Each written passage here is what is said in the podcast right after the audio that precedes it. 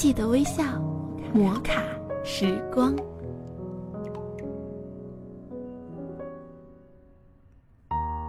枕边风电台欢迎您微笑收听摩卡时光，我是盘子。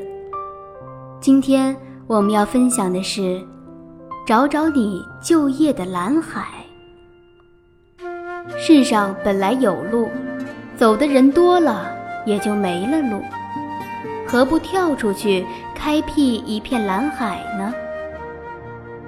跟北京人艺的老演员聊天，他们爱说一句话：没有小角色，只有小演员。再小的角色，只要演员用心演，肯揣摩，认识深，哪怕只有一两句台词，两三个动作，照样可以抓住观众，成就自己。杀猪，在人们的日常观念中恐怕是低端的职业，得算职业中的小角色。可是，两位大学生猪肉佬却开辟出一番事业，又开连锁又办学，高端大气上档次，这是怎么做到的呢？职业是死的，人是活的，关键在人的想法。框架视野。庄子讲过一个寓言，说宋国有个人有一种不归手之药，用了寒天手不裂。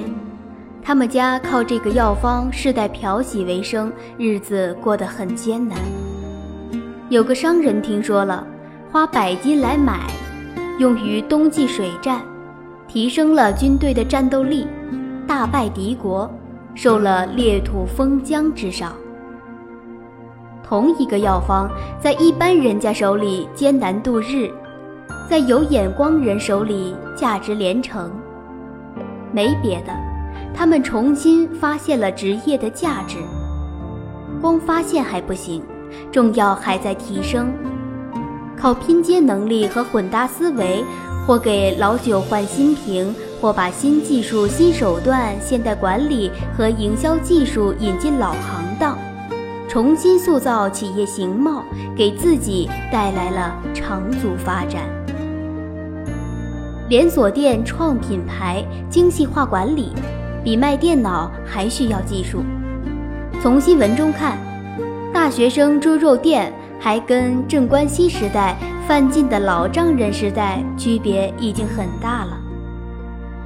我曾去过南通考察过一家台胞开的瓷器公司，驾轻就熟的工艺，司空见惯的形状，他不造，非要把瓷器烧出奇奇怪怪的现代造型来，出品成功率甚至百不出一，但是出一个算一个，成本几块钱不到的一个茶杯，能卖到好几千的高价来。这对大学生的就业有何启示呢？人不能让学的专业和已有的职业现死了。人是生产力中最活跃的因素，最有创造力。大学区别于技校的地方，就在于它熏陶的是思维能力，授的是鱼而不是鱼。学某个专业，实际上有深远益处的不是具体技术，而是深层思维。运用这个思维去干行业外的事儿，没准儿更能激发突破、创新思路来。人得有走新路的勇气，一求职就奔着大公司、热行业，这些地方当然拥挤。为什么一定要直接奔着大蛋糕去呢？生地更易独活，奔着更易做出大蛋糕的地儿不好吗？比尔盖茨、乔布斯入行没冲热门去，结果创造热门，这才是王道啊！